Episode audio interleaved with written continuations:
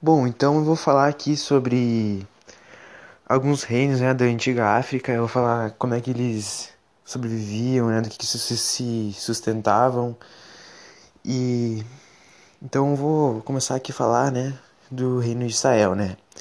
Então entre o século 9 e 15, né, se desenvolveu vários estados na região de Israel, né, que hoje então é o Sudão, né, e nessa região viviam povos que se dedicavam muito à agricultura e à caça, pesca, e eles se organizavam em aldeias, que a gente vai ver que praticamente todos os reinos tinham aldeias.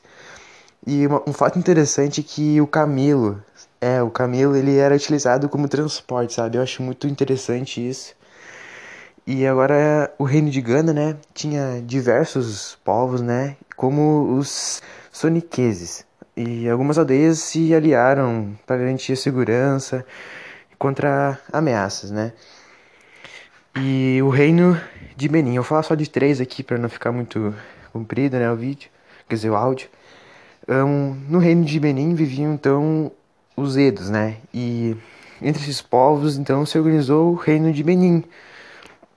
A economia desse reino então era a base da, na, da agricultura e no comércio do cobre.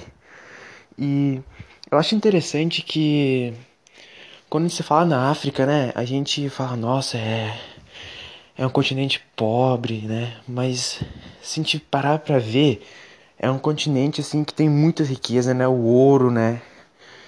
E só que as potências elas exploram demais né? as riquezas de, desse continente, né? Então, acho, muitos têm a visão errada, né?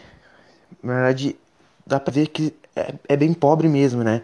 Mas é porque eles são explorados, né?